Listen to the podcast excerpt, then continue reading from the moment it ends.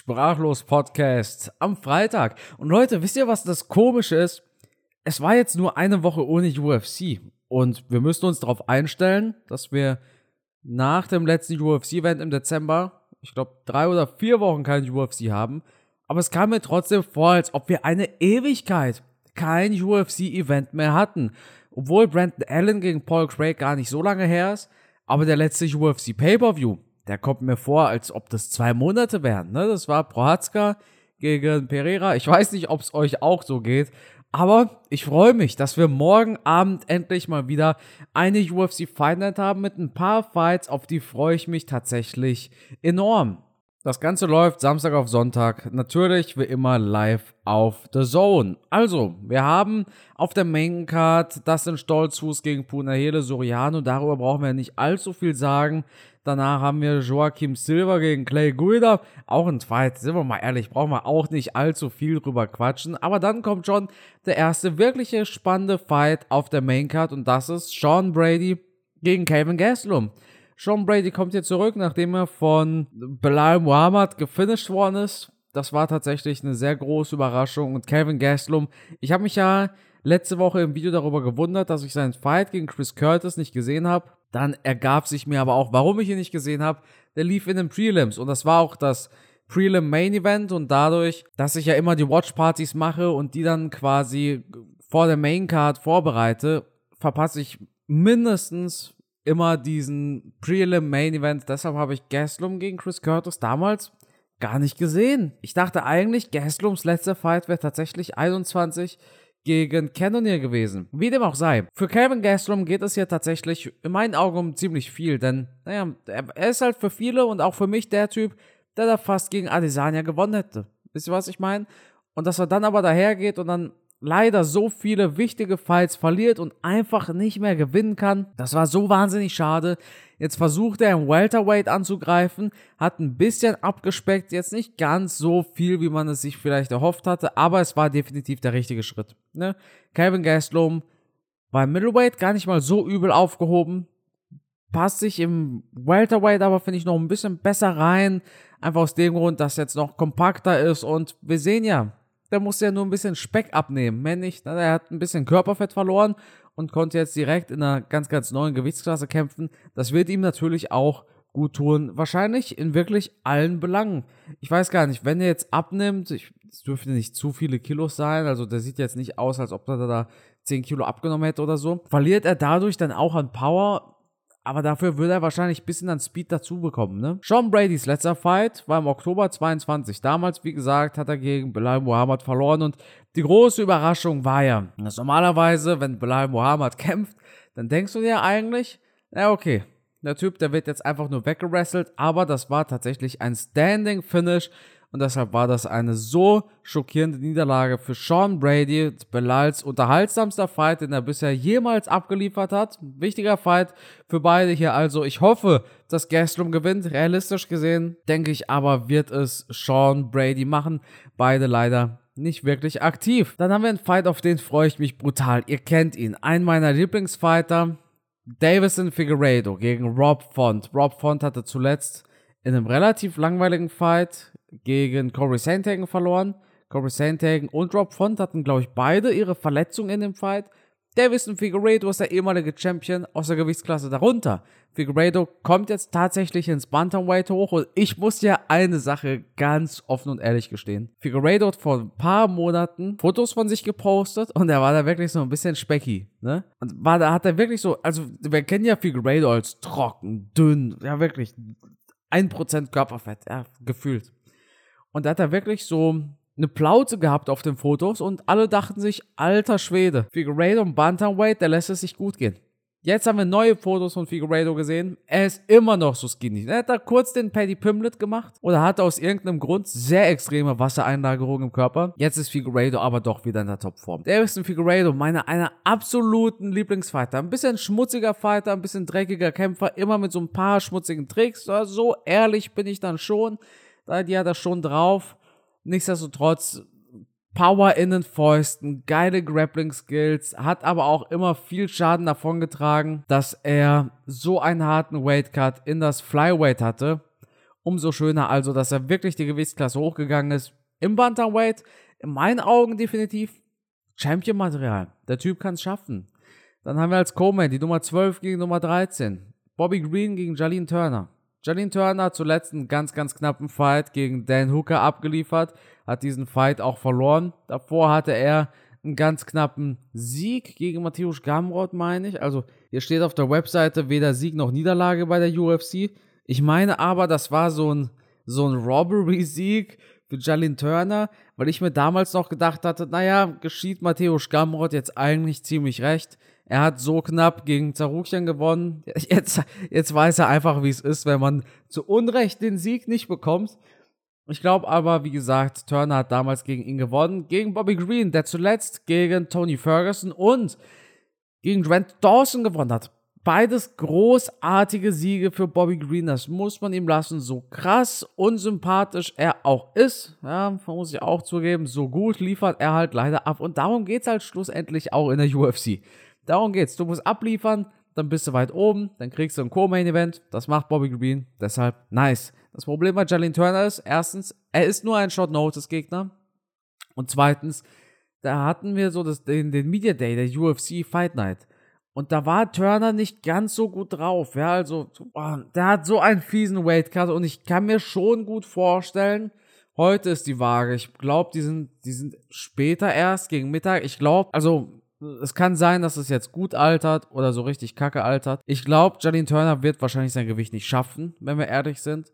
Und ich glaube, er wird danach auch nicht mehr im Lightweight kämpfen, sondern hochgehen ins Welterweight. Ich habe ja mal das Foto gepostet von Turner zusammen mit Hamzat. Turner ist wirklich das ist massiv. Dass der Typ Lightweight schafft, ist eigentlich ein Wunder. Ich denke aber, Jalin Turner gewinnt, wenn ihn sein harter Weightcut und diese ganzen Short Notice Umstände dann nicht zu sehr mitnehmen, kann natürlich immer sein.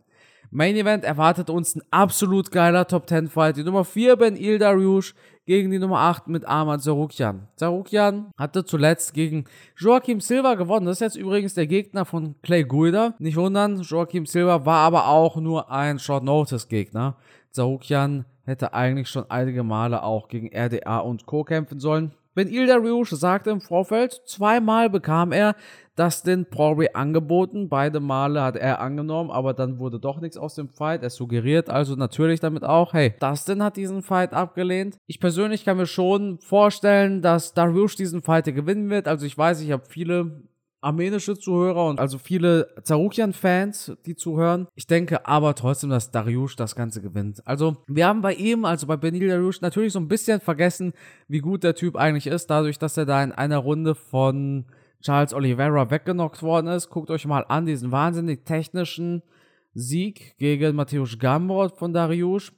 Zarukian auf der anderen Seite ist halt noch so super jung und kann auch noch alles schaffen. Der hat so stark performt, auch gegen Gamrot. In meinen Augen war dieser Fight gegen Gamrot, ich kann es nicht oft genug sagen, ein Sieg für Arman Sarukian. Ähm, hat in seinem UFC-Debüt sau stark gegen Islam Mahachev gekämpft. Also mich würde es wirklich schockieren, wenn Sarukian nicht irgendwann mal früher oder später um den Titel kämpft. Das ist eigentlich nur eine Frage der Zeit. Aber na, ich glaube, dieser Schritt mit Dariush, das kommt ein Ticken zu früh für ihn. Joachim Silver Fight war gut, er hat ihn auch gefinisht, aber nach dem Sieg gegen Dami Ismagulov und dann gegen Joachim Silva wirst du da reingeknallt gegen die Nummer 4, Ben Il Dariush. Ich glaube, das wird ein böses Erwachen. Ich glaube, Dariush ist zu erfahren, ähm, zu komplett. Ja, das ist Zarukian auch. Ja, auch ein super kompletter Fighter, aber Dariush gehört die Erfahrung. Es kommt darauf an, wer hungriger ist. Ich bin ehrlich, ich glaube aber ein bisschen, dass Zarukian ein Ticken motivierter ist, ein Ticken hungriger ist. Dariush, ich glaube, er, der hat halt jetzt, weißt du, der steht da im Postfight-Interview und macht einen Call-Out gegen Elon Musk wegen seinem Tesla und ist jetzt auch Familienvater geworden und so. Dariush ist, sieht halt aus wie so ein Teilzeit-Hobbyfighter. Nicht böse gemeint. Bei Zarukian habe ich eher das Gefühl, der brennt für den Titel. Und bei Dariush, naja, wenn es klappt, dann klappt es, wenn nicht, dann halt nicht. Das könnte schon ein Faktor sein. Ich lasse mich gern eines Besseren belehren. Ich lasse mich gern von Dariush überraschen. Aber ich glaube, dass er da gegen Oliveira verloren hat, sah mir da jetzt auch nicht so aus wie die Enttäuschung in Person. Muss aber natürlich nichts bedeuten. Nunes sah es ja auch nicht so, als sie damals gegen Peña verloren hat und hat sie im Rematch dann einfach mal komplett, also wirklich komplett auseinandergepflückt. Und damit hätten wir auch die letzte UFC Fight Night besprochen. Meine Sieger sind Darius, Turner, Figueiredo, Gastelum, Joaquim Silva, ne, Clay Guida und Punahele Soriano. Ich glaube, das sind die Winner von der Fight Night morgen Abend. Wir haben Ihor Portiera in den Prelims. Ey, das war auch eine gute Geschichte. Ich will da gar nicht zu, zu sehr darauf eingehen, aber kennt ihr noch Ihor Portiera? Diesen ukrainischen Fighter, der gegen Shogun Rua, Shogun Rua hat seinen letzten Fight gegen ihn gemacht, ich glaube in Brasilien. Und dann finisht Potiera ihn bei Ruas letzten Fight und dann, und dann macht er da so ein Fortnite-Emoji, so ein Fortnite-Dance. Also nicht wirklich von Fortnite, aber einfach so eine ganz komische Animation, ey. Wie beim UFC-Spiel, wenn man da sein Steuerkreuz hochdrückt. Kommen wir zu einem kleinen Newsblock. Ja, es passiert leider nichts. Also ich, alles was UFC News und Gossip angeht, ist gerade wirklich stink langweilig, muss ich zugeben. Das finde ich so ein bisschen schade. Ähm, nicht viel, worüber man berichten kann. Es gab eine kleine Auseinandersetzung zwischen Zarukian und dem Team von Bobby Green. Es gab diese Fights, die angekündigt worden sind, aber die habe ich halt letzte Woche schon gemacht. Dana White hat jetzt, ich glaube, das machen wir auch zu unserem Thema der Woche. Dana White hat jetzt gesagt, UFC 300, nicht konkret UFC 300, sondern die letzten Tage ist ein Fight aufgeploppt ein Superfight, über den kann er noch nicht sprechen. Und normalerweise denkst du bei Superfights ja an Conor McGregor, aber dieser Superfight beinhaltet nicht Conor McGregor. Und das ist doch eine Überraschung, denn für mich heißt das, Dana White hat hier einen Superfight und vom Niveau her, vom Level und so weiter und so fort, wird das mit McGregor vergleichbar sein. Aber jetzt mal ehrlich, Leute. Kein Fight aktuell auf dem UFC-Roster. So ehrlich müssen wir halt nun mal sein kommt an die Zahlen ran, die Conor McGregor auf die Beine stellen kann. Puh. Dana White hat übrigens auch gesagt, er wird, er ist zu 100% sicher, McGregor wird 2024 kämpfen, zu 100% und gar kein Zweifel. Als er gefragt worden ist, das ist witzig, als er gefragt worden ist, ob es Michael Chandler sein wird, hat er aber gesagt, we will see, werden wir mal sehen. Fand ich ganz amüsant. Ja, um nochmal zum Thema zurückzukommen, UFC 300, Dana White hat einen super Fight auf dem Horizont stehen ohne McGregor, das muss in meinen Augen ein, es kann nur ein Comeback sein. Und da gibt es für mich schlussendlich drei Kandidaten. Zwei davon halte ich für realistisch, einen doch für sehr unrealistisch, aber die Hoffnung stirbt zuletzt. Also, Kandidat Nummer eins GSP. Ja, darüber hat Brandon Schaub in seinem Podcast gesprochen. Jailson hat genau die gleichen Gerüchte dann nochmal aufgegriffen. GSP hätte im Dezember gegen Nick Diaz grappeln sollen. Leider haben sich beide verletzt, in Anführungszeichen. Deshalb kam es dann doch nicht zu dem Fight. Oder wird es nicht zu dem Fight kommen, ist ja jetzt erst Dezember. Ähm, kann ich mir schon vorstellen, dass wir GSP sehen. Gegen Nick Diaz wäre eine Möglichkeit. Ist das ein Fight auf McGregor-Niveau? Ich denke schon. GSP ist fit wie eh und je. Also GSP sieht so fit aus und trocken und athletisch. Aber trainiert er auch wirklich noch Kampfsport oder nur noch Athletik? Das weiß ich nicht. Sieht ja halt aus mittlerweile wie so ein Vollzeitathlet. Ist ja auch gar kein Problem. GSP wäre die erste Option. Die zweite Option wäre Brock Lesnar. Ja, Brock Lesnar ist auch schon uralt, dürfen wir nicht vergessen. 46, glaube ich, ist er. Lass mich eben nochmal nachgucken. Brock ist aber wirklich nicht mehr der Jüngste, hat aber bei UFC 100 gekämpft, bei UFC 200. Ja, und wenn Dana White halt so ein richtig krasses Comeback möchte, dann holt er Brock Lesnar ran. Für uns UFC-Fans ist er halt so, ja, der ehemalige UFC-Champion und halt der Wrestler.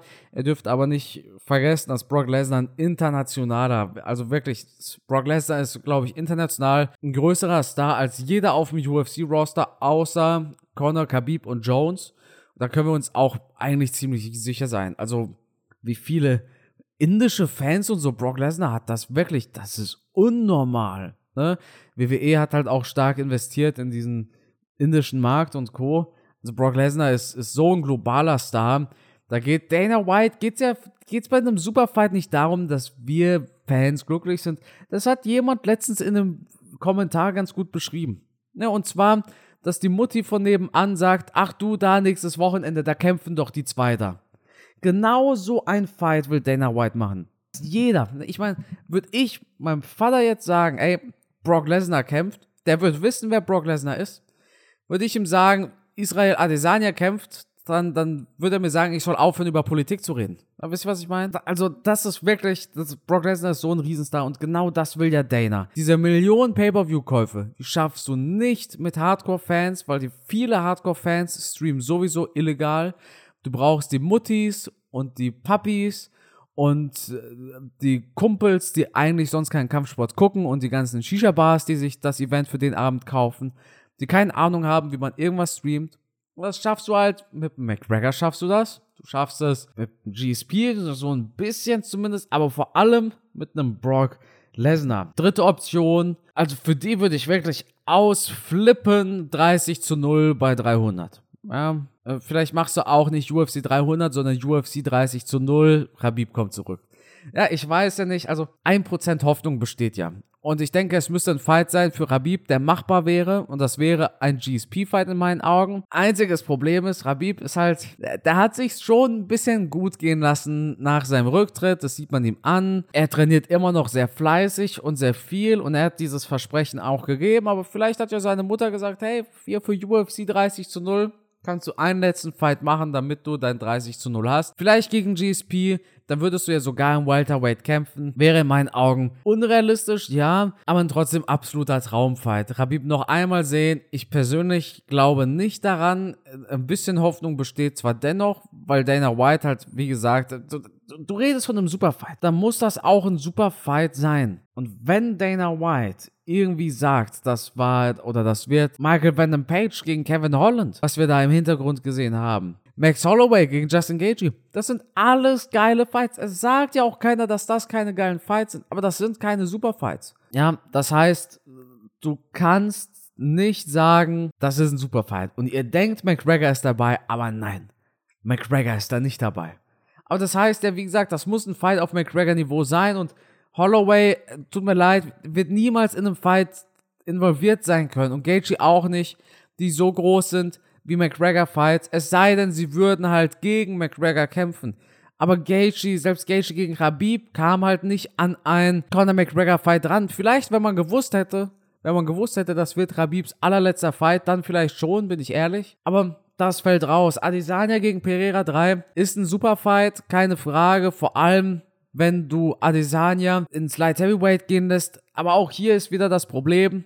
Es ist kein Champion gegen Champion Fight. Adesanya hat eben erst seinen Gürtel verloren. Es gab sowieso den Call-Out. Das heißt, wo ist denn die Überraschung, wenn Pereira sein Call-Out macht und Adesanya herausfordert und sagt, ey Adesanya, come to daddy, sagt er. Und dann, dann akzeptiert er halt diese Herausforderung. Wäre das ein Superfight? Wahrscheinlich schon, ja. So ist es nicht. Wäre das auf McGregor-Niveau? Ja, ich glaube persönlich nicht. Ich hoffe einfach für UFC 300, das sind noch, bald sind es noch drei Monate, das sind noch vier Monate. Ich hoffe, dass Dana da irgendwas aus seinem Hut zaubert, was uns einfach komplett ausrasten lässt, denn meine aktuelle Befürchtung ist, dass UFC 300 ein krasser Stinker wird, wenn wir ehrlich sind. Ich glaube, Mahachev kämpft im März. Äh, ich glaube, Hamzat kämpft äh, entweder im März oder im Mai. Wer soll bei UFC 300 kämpfen? Dana muss ja irgendwem, glaube ich, einfach so, so, so einen fetten Batzen auf den Tisch legen. Ach so, ein, ein Fight ist mir eingefallen. Ein Fight ist mir jetzt gerade eingefallen und ihr seht keinen Menschen darüber sprechen. Guckt, geht auf Twitter, geht irgendwo hin. Das ist ein Gedanke, der mir gekommen ist. Den, den, den, den gibt's online quasi noch nicht. Und zwar sagte der gute Tom Aspinall, naja, er könnte sich schon so gern einen Boxkampf vorstellen, wenn die UFC ihn nicht kämpfen lassen möchte. Und jetzt haben wir aber einen ganz speziellen Boxer, der ein bisschen MMA trainiert hat und Engano eine dicke Absage erteilt hat und das ist doch Deontay Wilder. Denn die Deontay Wilder sagte nämlich, über die PFL und Engano, hey, es war alles schön und cool, aber ich will in die UFC-Familie kommen. Ich will ein Teil der UFC-Familie sein. Vielleicht. Und ich bin ehrlich, Leute, UFC 300, Tom Aspinall gegen Deontay Wilder halte ich für eine super realistische Möglichkeit. Denn das ist eine Sache, an die denkt kein Mensch. Tom Aspinall hat Lust auf einen Boxer zu treffen. Deontay Wilder hat harte Fäuste. Äh, ich weiß nicht, ob Tom Aspinall diesen Fight spannend werden lässt. Das wäre ein bisschen wie James Tony gegen, ich weiß nicht mehr, wer das war. Das war das Tony gegen Randy Couture. Ich bin mir nicht sicher. James Tony hatte damals auch gekämpft. Der wurde, der wurde sofort auf den Takedown geshootet und er wurde dann mit Ground and Pound auseinandergenommen. Aber das wäre so eine Das wäre eine realistische Möglichkeit. Ich sehe ein paar Leute, die sagen, Aspinall gegen Stipe bei UFC 300 würde ich nicht sehen wollen. Ich würde zwar, naja gut, ich bin ehrlich, Stipe wäre wahrscheinlich ein härterer Fight für Tom Aspinall, als es Deontay Wilder wäre. Aber einfach für dieses, für dieses absolute Chaos. Ich würde es ich feiern. Ich weiß nicht warum. Ich würde Aspinall gegen Wilder feiern. Und jetzt mal ganz ehrlich, Leute, ihr seht online darüber nichts. Das war so ein Gedanke, der mir gekommen ist, weil ich an diese Worte von Wilder denken musste. Und dass Dana da von einem Superfight spricht, könnte ein Boxer sein, aber Fury ist belegt und Jones kämpft eh nicht. Machst du Wilder wirklich gegen den Champion? Hast du trotzdem relativ sicheren Sieg. Für Tom Aspinall kann er da trotzdem relativ sicher sein. Interimstitel verteidigen, hat aber trotzdem einen großen Namen als Gegner. Super geile Geschichte und naja, stell dir vor, Wilder knockt ihn da irgendwie aus. Das wäre doch auch mal was für die Geschichtsbücher. Alles in einem gibt es halt nicht so viele Optionen für UFC 300, aber wenn es ein Superfight werden soll, dann muss es was krasseres sein als äh, Belal Muhammad gegen den Sieger aus Covington vs. Edwards. Zu guter Letzt noch eine letzte News. Ich bekam super viele Nachrichten, dass Covington ausgefallen ist gegen Edwards. Das stimmt natürlich nicht. Das sind einfach Fake News, Leute, keine Sorge. Es, denkt immer dran, wenn ihr seht, da wurde vor acht Stunden irgendwie gepostet, Covington fällt aus und ihr seht in meiner Insta-Story nicht, dass ich es auch gepostet habe, dann seid euch sicher, dann wird es auch nicht stimmen, denn wenn es gestimmt hätte, dann hätte ich es auch gepostet. Keine Sorge, Leute. Vielen Dank fürs Zuhören. Ich wünsche allen viel Spaß morgen bei der UFC Fight Night und hoffe, wir hören uns nächste Woche wieder. Diese Episode kam ein bisschen später und ich habe das zusammen mit dem Thema der Woche verpackt. Aus dem Grund, dass es in der UFC-Welt leider nicht, nicht viel passiert ist oder halt gar nichts passiert ist. Ich kann keine News-Videos machen. Ich habe hab hier wirklich Ideenmangel, was YouTube angeht, Mann. Ohne Mist. Ich bin schon ganz fleißig am Überlegen. Schreibt mir eure Meinung gern in das Spotify-Feld. Danke an alle mal, mal wieder fürs Zuhören und mich würde es freuen, wenn wir uns beim nächsten Mal nochmal hören. Haut rein, Leute. Danke. Ach so, danke an alle, die eine Bewertung da gelassen haben und an alle, die ihr Spotify Wrapped mir zuschicken. Ich finde das immer total cool. Danke, Leute. Haut rein.